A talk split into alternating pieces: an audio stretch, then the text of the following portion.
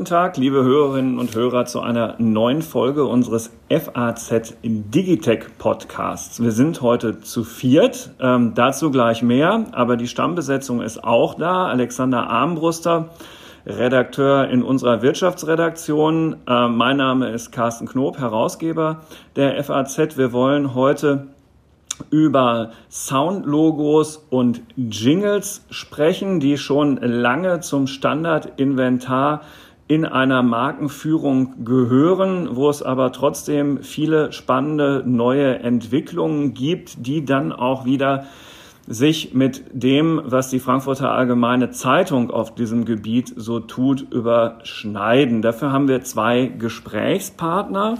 Und zwar ist es einmal Jamina Grossmann. Hallo Jamina, du bist bei uns Leiterin Zentrales Marketing bei der Frankfurter Allgemeinen Zeitung. Genau, hallo. Hallo Jamina und ähm, ja, dann als, wenn man so will, externer Gast ist es Rick Scheuß, Managing Partner bei der Sonic Branding Agentur TRO oder TRO. Wie spricht man das eigentlich aus, lieber Rick? Hallo, das spricht man Tro aus. Frag mich aber Tro, bitte nicht, also woher der Name kommt. Das ist eine lächerliche Geschichte. Äh, deswegen überspringen wir das am besten, aber der Name heißt Tro. Okay, er, er, er prägt sich auf jeden Fall ein. Ähm, Tro in Versalien geschrieben. Ähm, ja, du bist, äh, also das ist ein sehr interessanter Lebenslauf. Du bist eigentlich Theologe.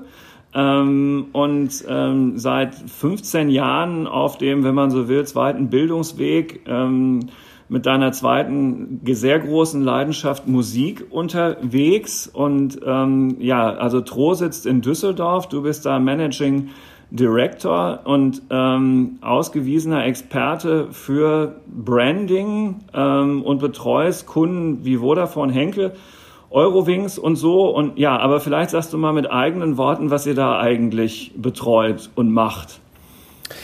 Ja, also der, äh, der, der absurde Zusammenhang zwischen Theologie und dem, was wir machen, ist tatsächlich auch, dass, äh, wenn man zumindest die Geschichte der Kirche betrachtet, also ich habe Theologie studiert und Philosophie äh, betrachtet, ist eigentlich das älteste Corporate Design der Welt ist im Grunde genommen und auch das älteste Sonic Branding. Ja, wenn man Kirchenglocken hört, wenn man eine bestimmte Art zu reden und zu singen hört, äh, wenn man äh, sich Musik anhört, äh, die von einer Orgel gespielt wird. Das ist also ein ganzes akustisches Ökosystem, was wir da hören und spüren und was extrem mit äh, dieser Organisation und dieser Marke Christentum zusammenhängt. Äh, insofern vielleicht ein etwas holpriger Übergang von der Theologie äh, zum Sonic Branding, aber tatsächlich ist es das, was wir letztendlich äh, jetzt tun oder was ich jetzt auch seit 15 Jahren mache ähm, ja, den Klang von Marken bestimmen. Das ist äh, das, was wir tun, so ähm, analog so ein bisschen zum ja, Corporate Design, wo es ein Logo gibt, wo es mhm. ähm, äh, eine bestimmte Art und Weise gibt, wie man mit äh, Konsumentinnen und Konsumenten oder Userinnen und Usern spricht, ein bestimmtes Wording bis hin zum Corporate Behavior, wie verhalten sich äh, Angestellte der Firma in einem Callcenter, in, am Point of Sale. Und ähm, all diese Dinge, wo Corporate davor steht, das machen wir im Grunde mit Sound. Welche Musik passt zu einer Marke, ähm, welche Stimme passt zu einer Marke und so weiter verstanden, aber jetzt wird der eine oder andere Hörer sich vielleicht fragen, ey, ich bin doch hier im Digitech Podcast und Kirchenglocken, ja, na klar, das ist ein Soundlogo, aber das ist ja jetzt doch irgendwie eine höchst analoge Angelegenheit. Warum ist Sound jetzt ein Thema für die digitale Welt im Besonderen?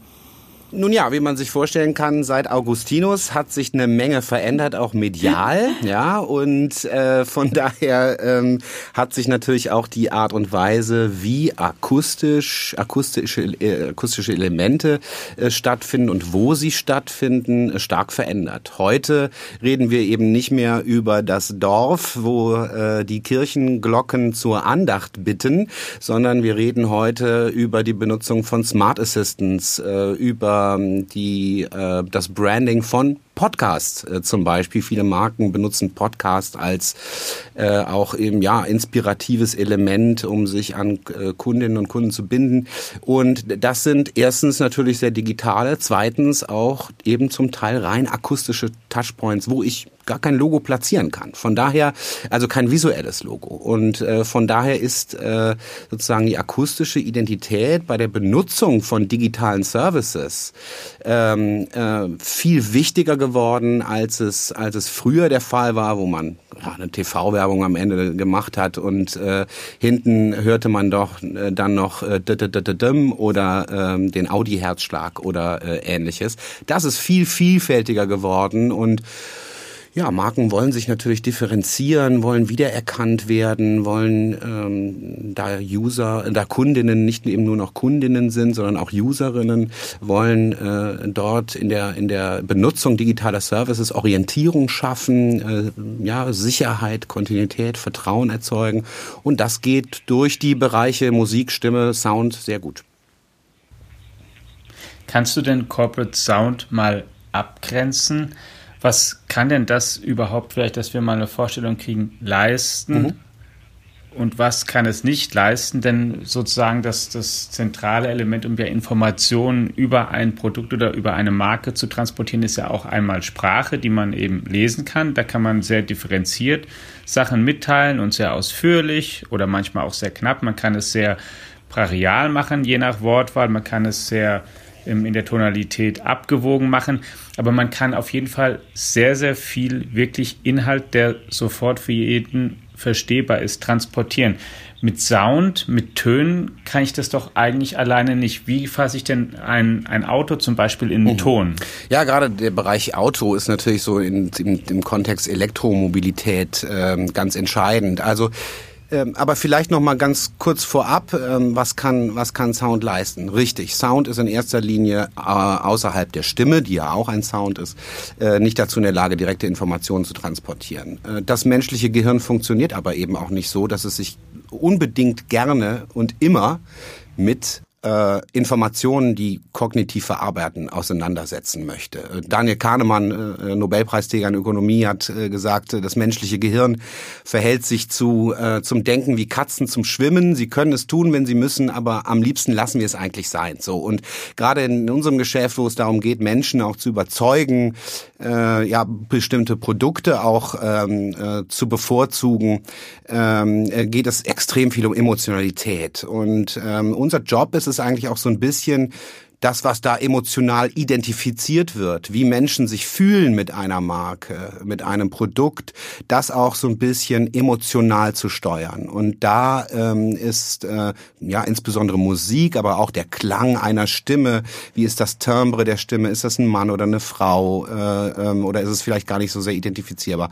Sind ganz, ähm, ja, ich sag mal, mächtige Werkzeuge, um äh, das, ähm, das Gehirn, ja, sozusagen auch in, eine, in die Situation versetzen, dass dass ich der Information, um die es dann geht, auch gerne zuhöre. Ist also eigentlich der Wegbereiter der Information. Das ist sicherlich was anderes ähm, bei einer ähm, bei einem Medium wie der FAZ, ja, wo es wo es ja tatsächlich darum geht, dass man sich ja freiwillig auch durchaus äh, längere Texte durchliest und wo es wirklich um die reine Information äh, geht, das ist sicherlich bei ähm, ja einer Coca-Cola-Werbung äh, eine ganz andere Nummer.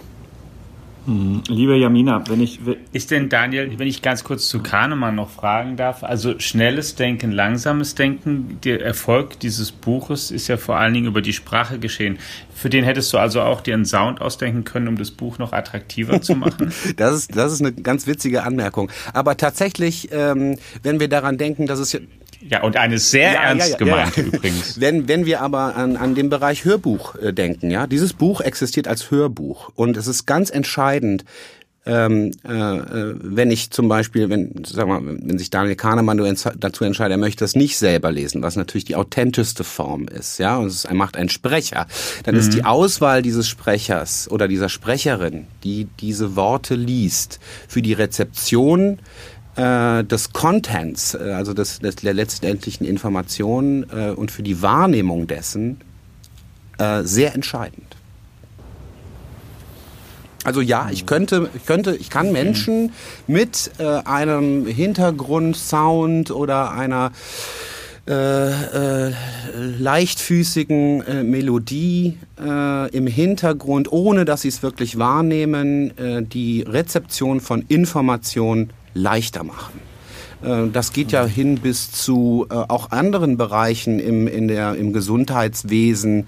Ähm, daran forschen wir auch, wo wir, wo wir, es geht ja nicht nur immer um Markenklang, es geht ja auch darum, wie kann ich zum Beispiel äh, Patienten in der Physiotherapie, deren Bioreaktion ich messen kann, mit der Anpassung von Musik auf ihr aktuelles Befinden äh, sogar auch die, äh, den therapeutischen Erfolg äh, äh, maximieren. Ja, also bis dahin äh, geht die Wirkung von, von Musik äh, tatsächlich. Also es hat äh, eine ganz große Wirkung auch therapeutisch. Mhm. Ähm, liebe Jamina, so als äh, Leiterin, Leiterin Marketing der FAZ, äh, täuscht mich der Eindruck, also und der darf mich auch gerne täuschen, dass Sound in den vergangenen Jahren, und du bist ja auch schon eine, eine, kleine Weile bei uns, bisher eine sehr untergeordnete Rolle gespielt hat, weil im, im Marketing dann letztlich doch immer andere Dinge auch gerne wichtiger sind? Ähm, nein, also der Eindruck täuscht dich eigentlich nicht. Also wir haben ja in den letzten Jahren auch unser Portfolio erweitert. Also wir kommen ja in dem Sinne aus, aus der Zeitungsdenke und haben uns zu einer Organisation entwickelt, ähm, die mittlerweile ein sehr breites Portfolio umfasst und da ist das ganze Thema Sound und wie klingt eine Marke tatsächlich eine relativ neue Fragestellung, ähm, der wir uns dann genähert haben in dem Projekt weil wir uns, und das ist, äh, mhm. denke ich jetzt mal auch in den meisten klassischen Marketingabteilungen der Fall, uns in, im Fokus mit den Fragen auseinandersetzen, für was steht denn eine Marke, wie spricht sie, was hat sie für Botschaften oder auch wie sieht sie aus, also mit Blick auf zum Beispiel Corporate Design Fragen und die Fragestellung, wie klingt denn eine Marke, tatsächlich eher eine ist, ähm, die relativ neu ist und die sich natürlich mit ähm, Produkten wie jetzt äh, Podcast, sage ich jetzt mal ein Beispiel, aber auch mit den ganzen Entwicklungen in Social Media, wo eine Marke ganz, ganz neue Touchpoints auch ähm, zu ihrer Zielgruppe entwickelt, äh, sich tatsächlich nochmal neu stellt. Mhm. Ja, klar, weil ne, wie klingt eine FAZ auf ähm, weiß ich nicht, TikTok oder so. Ne, jetzt sind, nun sind wir jetzt nicht auf TikTok, aber wir, wir wollen das ja auch erstmal noch allgemein halten. Das, die, die Frage stellt sich dann ja auch für, weiß ich nicht, Procter Gamble oder Audi oder was weiß ich wen. Ne? Das ist eine völlig neue, völlig neue Herausforderung. Das ist tatsächlich die Herausforderung mhm. in der mhm. Markenführung. Also äh, man versucht ja Markenführung immer ähm, konsequent und stringent über, man nennt es alle Touchpoints hinweg äh, zu gestalten. Und da war das Thema Audio tatsächlich nicht von dieser Bedeutung. Also und äh, das, das, das wird neu und dementsprechend ist diese Fragestellung, wie etwas klingt, ähm, wie eine Stimme ist, ähm, was, was Hintergrundmelodien sind, was eine akustische Markenidentität ist, ähm, ist ja tatsächlich jetzt von neuer Bedeutung. Und, und das ist auch genau das, Entschuldigung, aber das, das ist genau ja, der, der, der, der Punkt, äh, ist, ist gar nicht, äh, ob eine Marke klingt, sondern eben genau, wie sie klingt. Ne? Weil alle Marken klingen. Sobald eine Marke ein Medium benutzt, in dem es eine Tonspur gibt, äh, klingt sie ja. Und die, die, die Frage ist eben immer, äh, die Wirkung, die das letztendlich verursacht, ähm, muss ja eine positive Wirkung jetzt bei Marken wie Procter, von Procter Gamble, Henkel und so weiter, mhm. einen positiven Wirkung auf den Abverkauf letztendlich haben. Das ist letztendlich immer der Gradmesser, um den es bei Consumermarken ja geht. Und äh, diesen Effekt kann man dann erreichen, wenn man eben auch ja das, was da akustisch passiert, auch messbar macht und äh, auch vorhersagen kann, was denn sozusagen ein bestimmter gespielter Akkord, äh, eine Harmonie, eine Melodieführung, eine Rhythmik, ein Klangbild, äh, was das äh, äh voraussichtlich auch für eine Wirkung auf eine bestimmte Zielgruppe hat. Und das kann man heute auch ähm, zu einem ganz großen Teil auch messen. Red Wie denn? Äh, darf ich kurz vorher noch, also das, äh, äh, Alex, die Frage, wie, wie man das misst, halten wir noch mal ganz kurz ähm, on the shelf. kommt, kommt sofort wieder. Ich, äh, ich, mir, mir geht gerade was durch den Kopf, was vielleicht für das Verständnis noch wichtig ist. Ich habe vor ähm, der Aufzeichnung dieses Podcasts hier mal drüber nachgedacht, was für Soundlogos kennst du denn eigentlich? Und da sind mir jetzt drei eingefallen. Einmal von der Telekom, dieser, dieser Klang, ne, so, mhm. ne, und dann, ähm, das kann ich jetzt nicht nachmachen, von, von Intel, dieses Padum, ja, mhm. immer wenn irgendwie dieses Intel-Logo ähm, eingeblendet wird und dann, ähm, äh, ich weiß gar nicht ehrlich gesagt, ob BMW das immer noch macht, aber die hatten früher so einen, so einen Herzschlag, so für Freude am Fahren, so irgendwie, so ein, da, da war so ein Herzschlag unterlegt. Ja. Das ist von Audi ähm, tatsächlich. Audi macht den. Das war Audi, ja, da, da, da komme ich schon in Schlingern. Aber die haben das, die benutzen das offenbar. Aber mein Punkt ist jetzt, unterhalten wir uns hier bei dem, was, was du machst oder was auch eine FAZ in so einem Projekt macht, nur über so einen Dreiklang, Vierklang, so einen Jum-Sound, ja, oder ist es tatsächlich was ganzheitlicheres? Das müssten wir vielleicht für die Hörer noch mal kurz erläutern. Ja, ja vielleicht darf ich da kurz ähm, einhaken. Mhm. Genau das ist der Punkt. Also ich sage natürlich, die großen TV-Marken in, ähm, in Deutschland, die du auch gerade eben angesprochen hast, die haben sich natürlich schon länger mit dem Thema Sound-Logo auseinandergesetzt. Ne? Also diese Jingles sind bekannt, die Jingles haben auch Geschichte und die Jingles hatten in dem Sinne auch Zeit, sich zu etablieren, wenn man jetzt über Marken und das, was man mit äh, entsprechenden Marken verbindet, ähm, spricht. Ähm, was tatsächlich neu ist, ist dieser, ähm, das, was du gerade eben auch angesprochen hast, das sind diese holistischen Ansätze, weil natürlich die Kanäle sich nicht mehr nur auf Radio und ähm, TV äh, beschränken lassen, sondern ähm, ganz divers sind und dementsprechend auch die Anforderungen an Soundkonzepte sind, diese Vielseitigkeit wiederzuspiegeln und auch dementsprechend zu funktionieren und auch jeden Kanal ähm, adäquat zu behandeln ähm, und das auch zu leisten. Und das ist ja etwas, was äh, Tro sehr gut beherrscht. Ähm, Rick, du kannst ja gleich auch nochmal drauf eingehen. Aber das ist ähm, genau das, was es dann ausmacht, über Soundkonzepte zu sprechen. Die enden dann nicht mit einem Logo, sondern die müssen ähm, quasi die Unternehmen und dementsprechend auch die Marke in die Lage versetzen, tatsächlich ähm, über die verschiedenen Kanäle hinweg eine Wiedererkennbarkeit zu schaffen, aber auch trotzdem flexibel äh, funktionieren. Und das ist jetzt auch die Herausforderung ähm, äh, an, ähm, an Sound und das ist das, was ihr ja sehr, sehr gut leistet, Rick. Vielleicht magst du dann auch einfach nochmal ausführen, wie ihr euch dem Thema nähert. Mhm. Ja, aber im, im Grunde genommen hast du es eigentlich schon auf den Punkt gebracht, auch Jamina. Und äh, es ist, ähm, und, um auf die Frage nochmal konkret einzugehen, das Soundlogo ist eines von sehr vielen Gestaltungselementen, das einem insgesamten Gestaltungsprinzip, einem akustischen Gestaltungsprinzip folgen kann.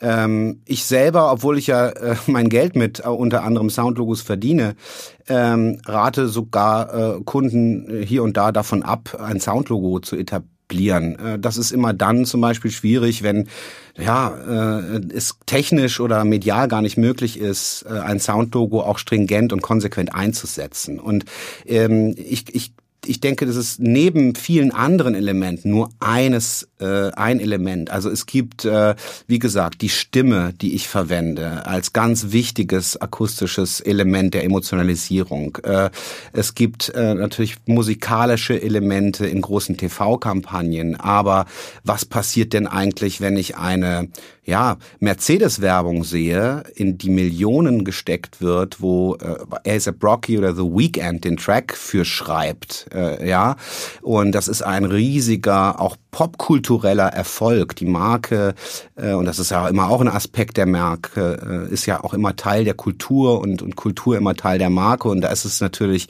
äh, großartig, sich mit Kulturschaffenden auch zu verbünden, wie zum, mit so einem Künstler The Weeknd.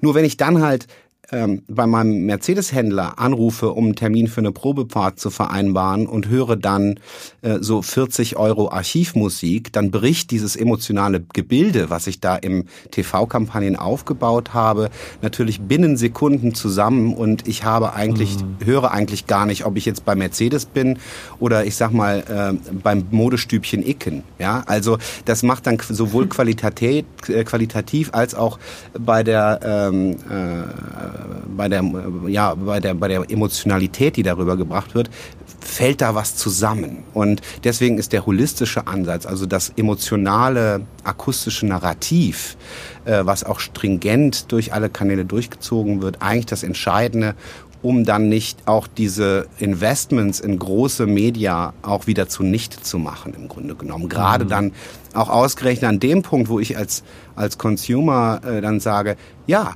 das hat mir gefallen, ähm, ja, und ich sage das vielleicht gar nicht bewusst, sehr unbewusst, aber ich will jetzt einen Mercedes und dann rufe ich da an und es ist aber nicht mehr The Weekend. Es ist halt, es ist halt Musik, äh, dann äh, relativ schlechte Musik aus den 80er Jahren und dann, dann, mhm. dann, dann passt das nicht zusammen und damit kann das Gehirn auch ganz schlecht umgehen, wenn Dinge nicht zusammenpassen. Weil das dann so eine Dissonanz ist. So, und das passt jetzt perfekt zu dem, lieber Alex, ich bitte nochmal um Verzeihung, weil ich da gerade ne, diese Schleife eingelegt habe, ähm, zu, der, zu dem Thema Messbarkeit. Ähm, wie, wie misst man denn dann jetzt diesen Erfolg? Ja, man kann ihn zumindest teilweise messen. Man kann nicht nur den Erfolg messen, man kann eigentlich, bevor man überhaupt, sagen wir mal, ins Piano forte greift und die ersten Töne spielt, schon entscheiden, welche Harmonien, in welcher Rhythmik, mit welchem Tempo, mit welchem Instrument wir denn eigentlich Melodien spielen sollten, äh, damit eine bestimmte Emotion erzeugt wird. Und dafür haben wir vor fünf Jahren begonnen, äh, äh, eine KI, also in dem Fall einen Machine Learning Algorithmus zu entwickeln, der Zusammenhänge erkennt zwischen dem, was Menschen empfinden wenn Sie einen Sound, einen Klang, eine Musik hören äh, und dem, was akustisch tatsächlich da passiert. Äh, und diesen Algorithmus haben wir trainiert mit einem eigenen Datenset, also 20.000 Menschen haben wir befragt auf der ganzen Welt und sie gebeten, sich 1.870 äh, akustische Pattern und Musik Schnipsel anzuhören und die haben dann in einem Klassifikationssystem, das aus äh, insgesamt äh, 31 Kriterien besteht, haben wir sie gebeten zu bewerten. Wie empfindet, was empfindet ihr? Welche Emotionen könnt ihr entdecken, wenn ihr diesen und jenen Sound hört? Und äh, dieser Algorithmus hat dann ähm, eben im Laufe der Zeit Zusammenhänge erkannt und so können wir, wenn wir sagen wir mal eine Marke in ein Klassifikationssystem hinein klassifizieren ähm, können wir der Marke sehr schnell sagen, welche akustischen Muster diesem Profil, also dieser Markenpersönlichkeit, eigentlich am ehesten entsprechen und können dadurch einen Rahmen schaffen, in dem wir uns dann auch kreativ bewegen können. Und ähm, ja, das. Äh Kannst du da mal ein Beispiel geben? Also ein Profil, eine Klassifizierung und ähm, lass mich mal spontan überlegen, wie wäre es mit der FAZ ja. zum Beispiel als Beispiel? Ja, wir haben das natürlich. Welches Persönlichkeitsprofil klassifizierst du denn dann der FAZ ein und wie kommt man denn dann da zu welcher Empfehlung? Denn ich, ähm, und ich ähm, drehe nochmal gerade eine kleine Runde in der Frage weiter. Wir haben ja ähm, verschiedene Produkte und Kanäle. Wir haben die Zeitung auf Papier, wir haben unsere ganzen digitalen Kanäle, die Homepage und so. Jetzt möchten wir natürlich, wie jede andere Zeitung, dass die Leute gespannt sind, was sie bei uns lesen. Also brauchen wir ein akustisches Profil, das Spannung erzeugt. Soll also jetzt, wenn man zum Beispiel auf unsere Homepage geht, irgendeine ähm, spannungsgeladene Musik vielleicht angehen, damit die Leute denken, oh, jetzt wird's ähm, spannend. Ja, das ist ja zunächst mal dann auch etwas, was, äh, was im zweiten Schritt erfolgt. Also äh, was mache ich dann mit einem ähm, speziellen Medium? Ja, äh, es geht ja zunächst mal darum, so einen Grundklang auch festzustellen. Ähm, und ähm, wir haben auch die EVZ-Kolleginnen und Kollegen gebeten, die sich mit dem Marketing da befassen, die Marke FAZ, also als Dachmarke, zunächst mal zu klassifizieren. Im Sinne von, wie humorvoll, wie munter, wie bezaubernd, dramatisch, innovativ, nahbar, sehnsüchtig, erhaben, sakral, imposant äh, äh, soll die Marke wirken, wenn man auf sie trifft. Ähm, wie Gut, da ist ja überall jetzt 10 von 10 Punkten in den Kategorien, die nee, du nee, hast. Tatsächlich nicht. Äh, das ist das ganz, das ist, das ist das Interessante. Also diese Klassifikation basiert auf dem Adjektivzirkel von Kate Hefner. Ist also ein, ein Klassifikationssystem, was für sich in Anspruch nimmt, das, was man in etwas emotional identifizieren kann, äh, allumfassend beschreibt. Ähm, und ähm, da gibt es schon sehr eindeutige Profile von Marken. Also früher war es halt so, wenn man eine Musik entwickelt hat für eine Marke, für eine Kampagne, hieß das Briefing Positive, Uplifting, Engaging. Und das waren so ungefähr alle Marken und deswegen ist auch, sagen wir mal, die Differenzierung da sehr schwer. Bei der FAZ ist es natürlich äh, ganz besonders so, dass bestimmte Bereiche wie äh, selbstsicher, perfektionistisch, sachlich, äh, spannend ganz besonders ausschlagen in diesem Profil. Und das hat tatsächlich dann auch ich hoffe zumindest, auch spürbare Auswirkungen auf den Sound der FAZ bekommen. Und das sind schon ganz, ganz deutliche Unterschiede, die wir da zwischen Marken in Profilen auch feststellen und mit denen wir dann auch den Rahmen für äh, einen Markenklang ähm, ja, festlegen.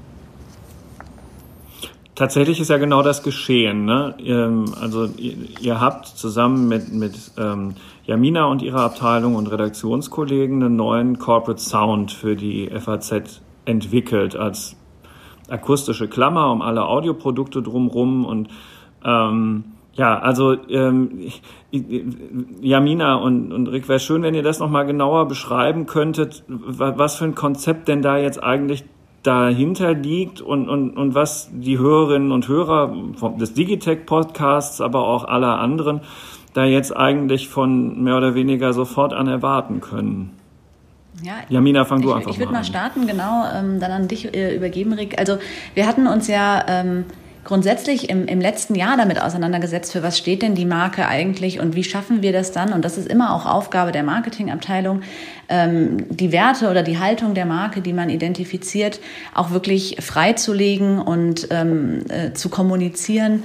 Ähm, das hat äh, Implikationen auf Kampagnen, die wir fahren. Das hatte Implikationen auf ein neues Corporate Design, ähm, was wir entwickelt haben und dann dementsprechend, und das war der konsequente dritte Schritt, ähm, auch Implikationen auf ein Soundkonzept, was wir entwickelt haben. Und wir sind ähm, quasi sehr strategisch rangegangen an das Thema. Wir haben ja die Marke letztes Jahr neu positioniert. Ähm, der neue Claim Freiheit beginnt im Kopf äh, spiegelt diese Anspruchshaltung wider und es war Aufgabe, genau diesen Claim und diese Haltung und auch die Geschichte der Marke. Und sie hat ja eine sehr äh, in dem Sinne ähm, ähm, la lange Geschichte, wir sprechen ja bei der FAZ von einer Traditionsmarke, in Sound zu übersetzen. Und das war auch die Aufgabe, die wir an die Agentur gestellt haben und ähm, die dann dementsprechend auch mit einem Konzept beantwortet worden ist, ähm, die das auch widerspiegelt. Ähm, wir sprechen über das Genre der neuen Musik, aus der wir uns bedient haben und äh, inspiriert haben. Ähm,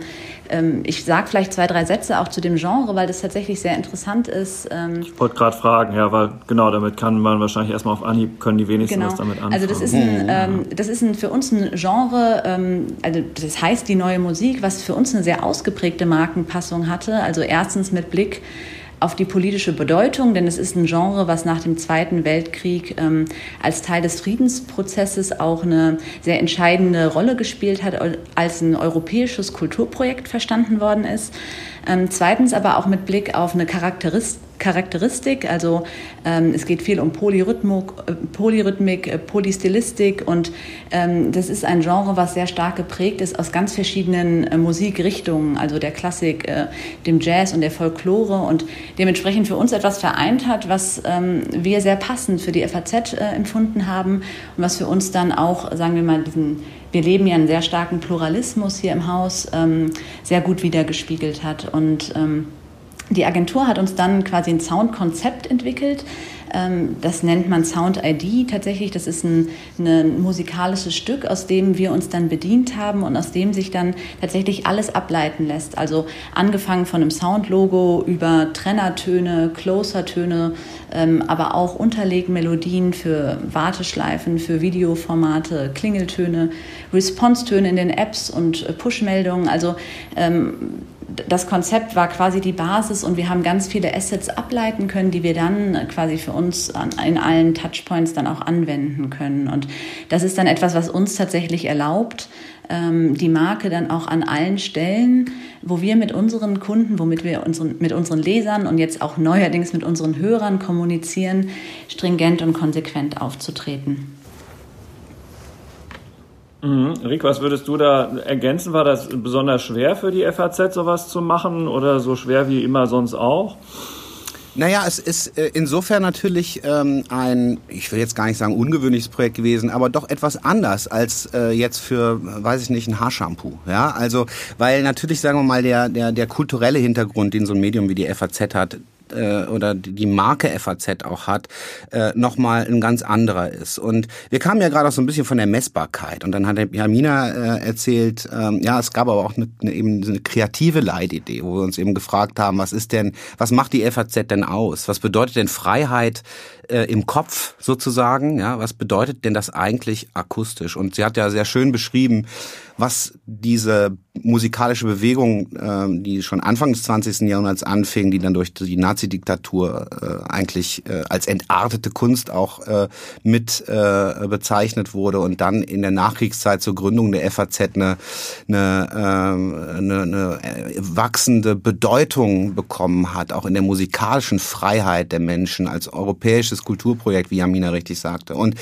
da kommt man natürlich dann äh, äh, drauf, dass das äh, ja auch äh, klanglich dann was bedeutet, dass man eben nicht ein romantisches Klavierstück aus dem 19. Jahrhundert äh, nimmt, weil das eben so schön traditionell äh, äh, auf die Werte der FAZ einzahlt, sondern weil es eben um gegeneinanderlaufende Rhythmiken, Dissonanzen äh, äh, äh geht. Ähm, äh, und ja, das, das drückt eigentlich ziemlich gut diesen diesen Meinungspluralismus und die Freiheit im Denken auch, äh, glaube ich, aus. Und dann das aber zusammenzubringen. Ja, einerseits die kreative Leitidee mit auch einem kulturell gedachten Impact und zum anderen aber äh, das ist ja ein ganz weites Feld. Also neue Musik ist ja nicht in dem Sinne ein Genre. Ja, das geht also von von weiß ich nicht äh, äh, Claude Debussy äh, bis hin zu Georgi Ligeti äh, und Stockhausen. Ja,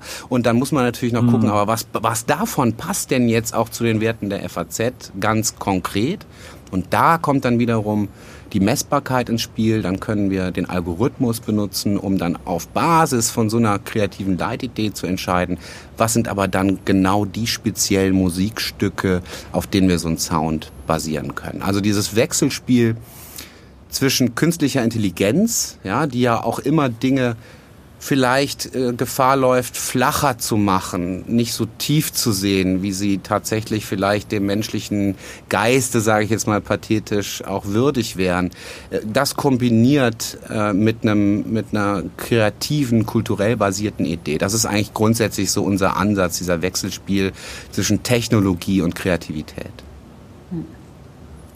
Und ich denke mal. Tja, Alex, wo künstliche Intelligenz überall, überall eine Rolle spielt. Ne?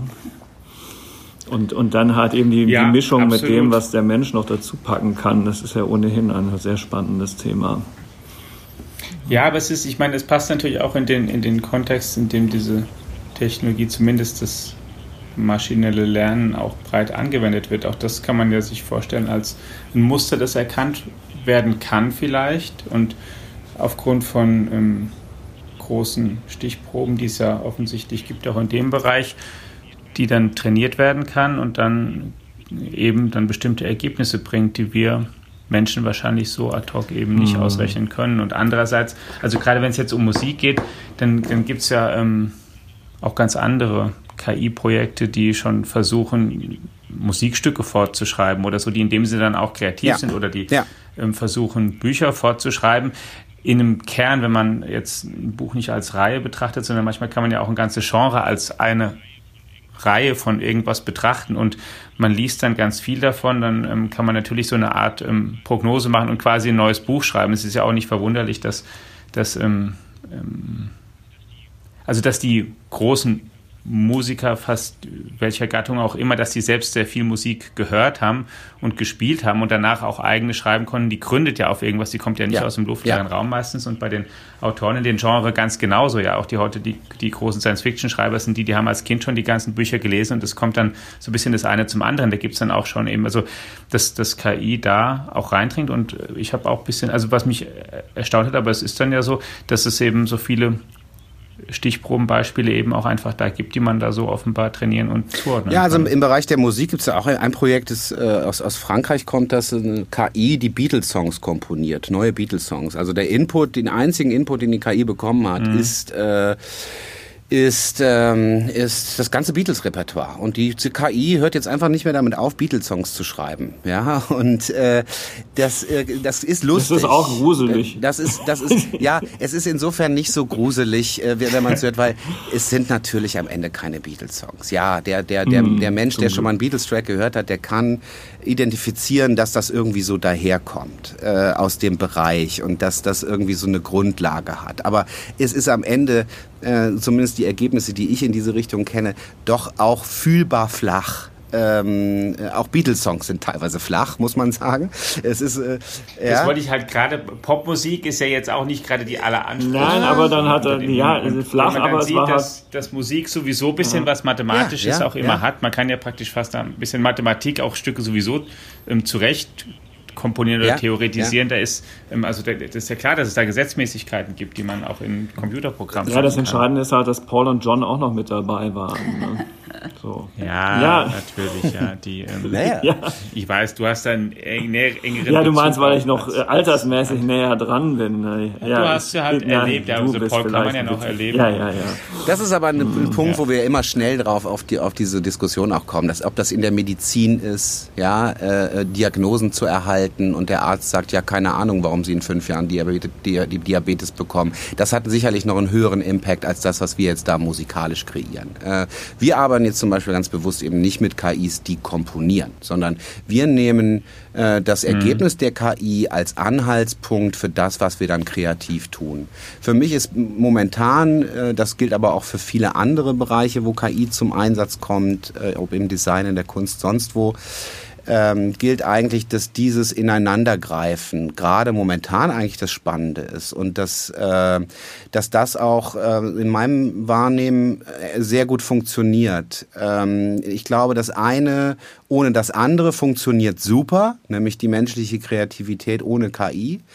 Momentan für, sagen wir mal, auch Bereiche, die, ähm, die jetzt ja nicht nur kommerzielle e-, Effektivität betreffen, sondern eben auch wirklich ähm, die Leute auch inspirieren.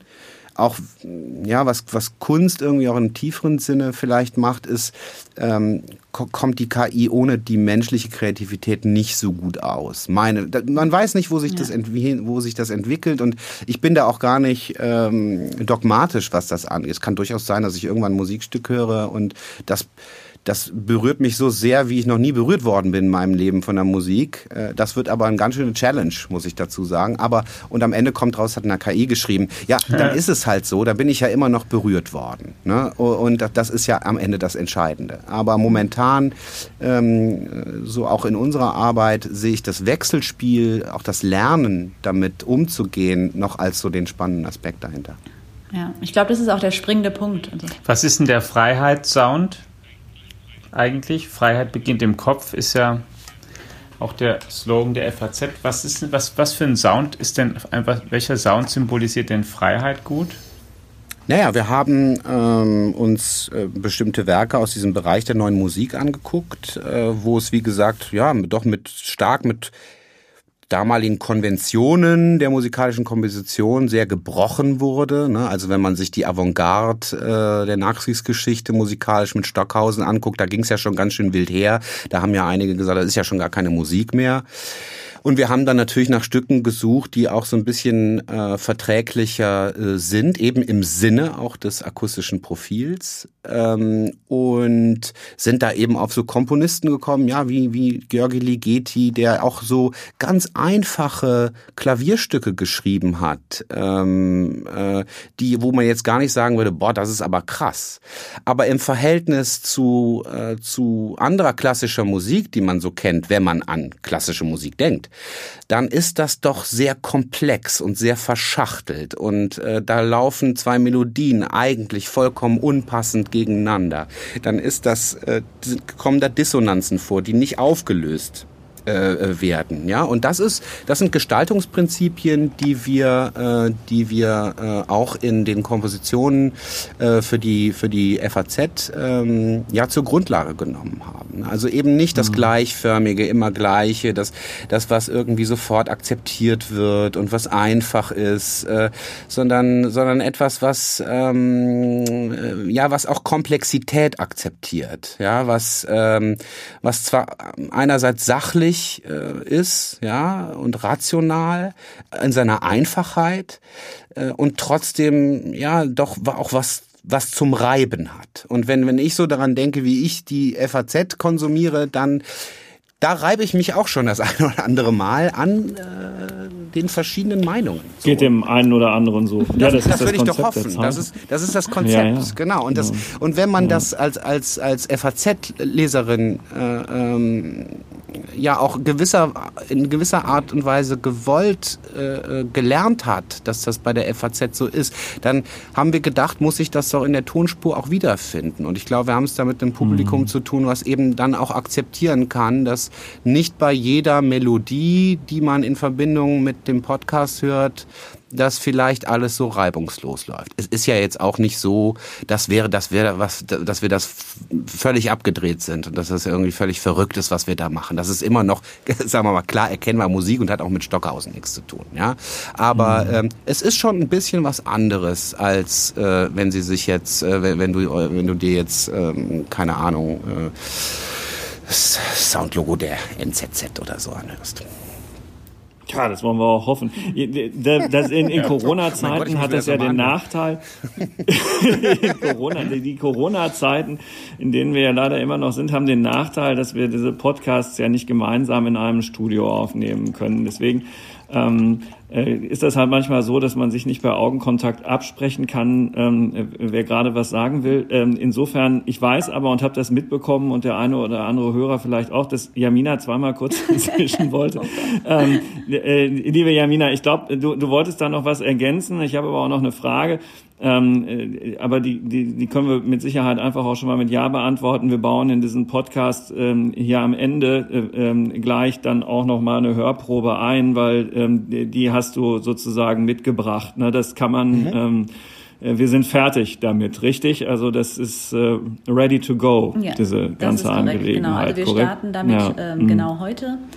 Und ähm, das ist auch das, was wir jetzt präsentieren wollen hier an der Stelle. Auch zum Abschluss macht das Sinn, und ich hoffe auch, dass sich da alles wiederfindet, worüber wir jetzt gerade gesprochen haben. Also ähm, viel verschiedene Dimensionen und ähm, dass auch die Hörer quasi der Podcast der FAZ das auch wiedererkennen in den verschiedenen Podcasts, die sie äh, gegebenenfalls hören.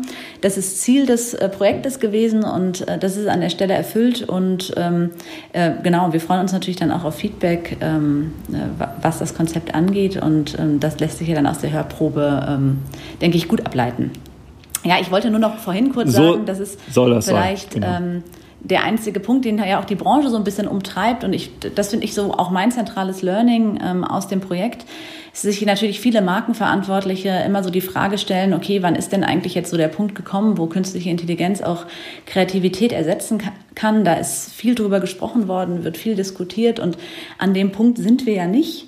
Und äh, das wird auch noch ein bisschen dauern. Und was aber hier in dem Prozess passiert ist, und ähm, das ist tatsächlich eine spannende Erfahrung ähm, gewesen, inwiefern einfach Technologie und auch künstliche Intelligenz Kreativität fördern kann. Und ähm, das ist auch so, sagen wir mal, der Appell an Arbeit ähm, oder auch grundsätzlich an das ganze Thema Datenverarbeitung, wie man es dann auch tatsächlich nutzt und in kreative Prozesse einspeist. Und ähm, das wäre jetzt äh, aus meiner Sicht hier auch an der Stelle ein sehr, sehr zentrales Learning und das ist sehr, sehr gut gelungen für, also aus unserer Sicht zumindest. Dann sind wir gespannt ähm, zu hören, wie Sie, liebe Hörerinnen und Hörer, das so hören, was da entwickelt worden ist. Ähm, dieser Podcast endet mit unserem äh, mit einer Hörprobe. Wir, wir danken fürs Zuhören sowieso ganz grundsätzlich in all den Wochen, besonders heute, wo es auch so ein bisschen um uns selber und die Weiterentwicklung der FAZ in der digitalen Welt zum Hören geht. Vielen Dank für Ihre Treue. Die ähm, äh, FAZ ähm, Digitech Podcast Reihe ist fest integriert in unseren FAZ, ähm, in unsere FAZ Digitech App. www.fazdigitech.de ist die Landingpage dafür. Da kann man auch ähm, die App runterladen und die Links dazu finden. Ähm, probieren Sie es das auch, probieren Sie das gerne einmal aus, wenn Sie nicht schon längst ähm, zum regelmäßigen Nutzerkreis gehören. Ich bedanke mich ganz herzlich, ähm, Jamina, bei dir für deine Zeit und Rick natürlich auch ähm, sowohl für die Zeit heute als auch für die Entwicklung dieses ähm, Sound-Logos, dieser Sound-ID. Ähm, es ist ja mehr als nur ein Logo, wie wir gelernt haben. Viel gelernt in diesem Podcast. Es gibt Hörwelten, die sich ähm, ganz neu erschließen. Ähm, Alex, auch an dich. Ähm, danke, dass du mit mir und äh, den anderen beiden mal in dieses völlig äh, neue Thema äh, eingestiegen bist. Beim nächsten Mal wird es wieder etwas konventioneller. Ja, danke fürs Zuhören. Jetzt kommt die Hörprobe zu unserer neuen FAZ Sound ID.